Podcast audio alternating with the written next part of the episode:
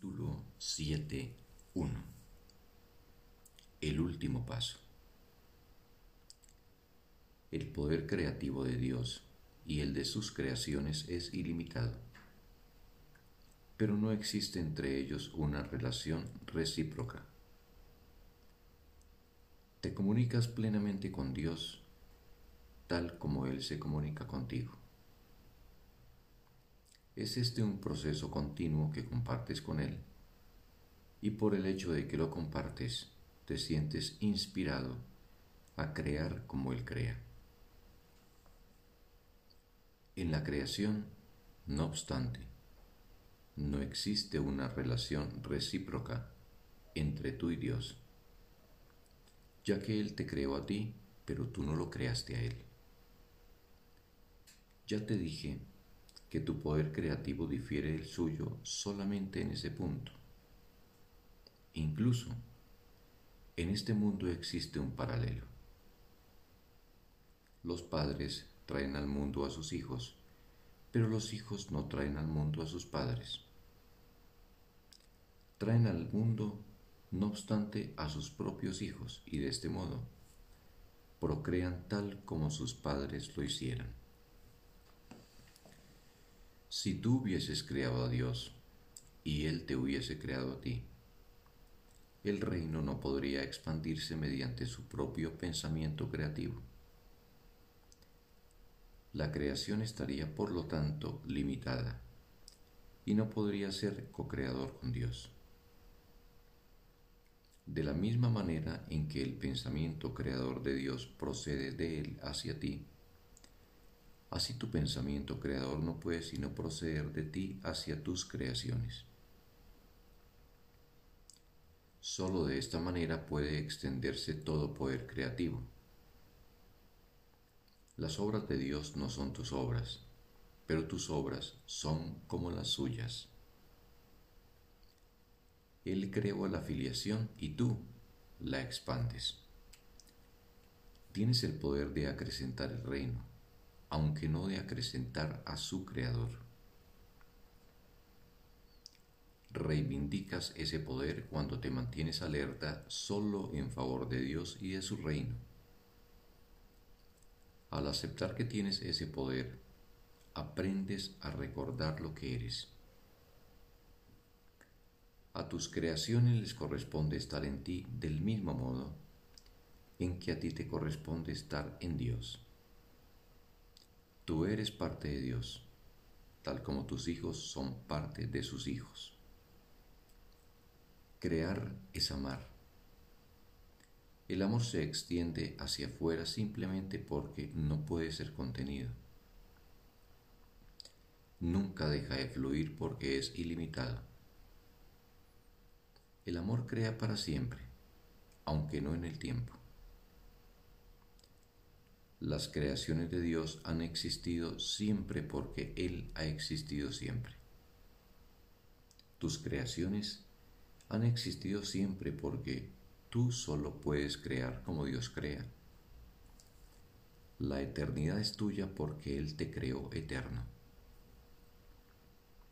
El ego, por otra parte, siempre exige derechos recíprocos ya que es competitivo en vez de amoroso. Está siempre dispuesto a hacer tratos, pero no puede comprender que ser igual a otro significa que no es posible hacer ningún trato al respecto. Para ganar tienes que dar, no regatear. Regatear es imponer límites en lo que se da y eso no es la voluntad de Dios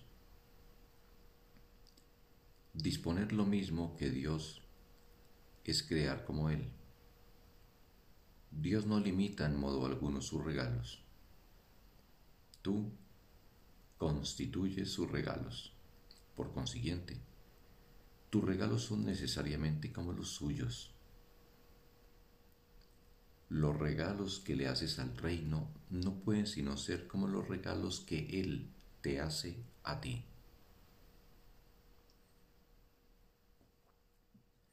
Yo le di al reino únicamente amor porque creí que eso era lo que yo era, Lo que tú crees ser determina los regalos que haces y si Dios te creó extendiéndose a sí mismo hasta dar lugar a lo que eres, solo puedes extenderte a ti mismo tal como Él lo hizo.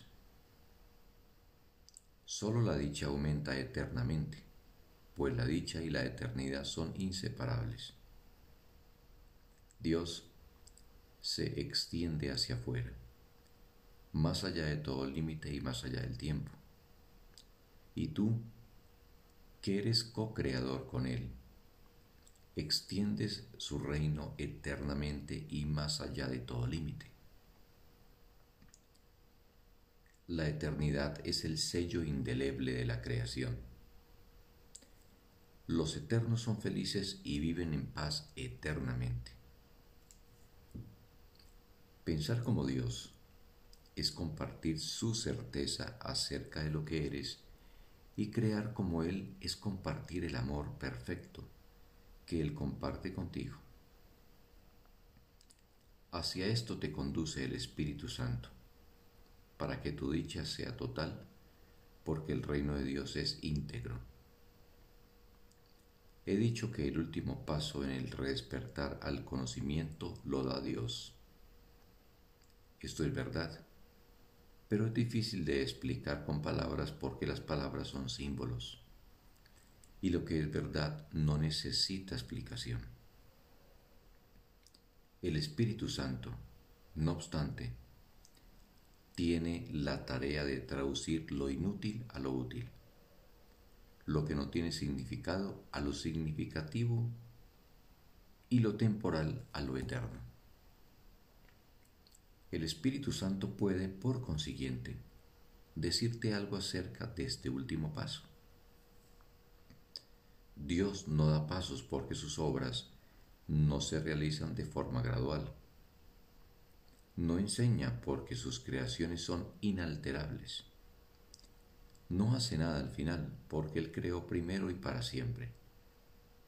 Debe entenderse que la palabra primero, cuando se aplica a Dios, no es un concepto temporal. Él es el primero en el sentido de que es el primero en la Santísima Trinidad. Es el creador principal porque creó a sus co-creadores. De ahí que el tiempo no le atañe a él ni a lo que él creó. Por lo tanto, el último paso que Dios dará fue cierto al principio, es cierto ahora y será cierto eternamente lo que es eterno ahora. Lo que es eterno está siempre presente porque su ser es eternamente inmutable. No cambia al aumentar porque fue creado para expandirse eternamente. Si no percibes su expansión significa que no sabes lo que es, ni tampoco quién lo creó. Dios no te revela esto porque nunca estuvo oculto. Su luz jamás estuvo velada porque su voluntad es compartirla. ¿Y cómo iba a ser posible que lo que se comparte plenamente se hubiese ocultado primero para luego ser revelado? Fin del texto un bendecido día para todos.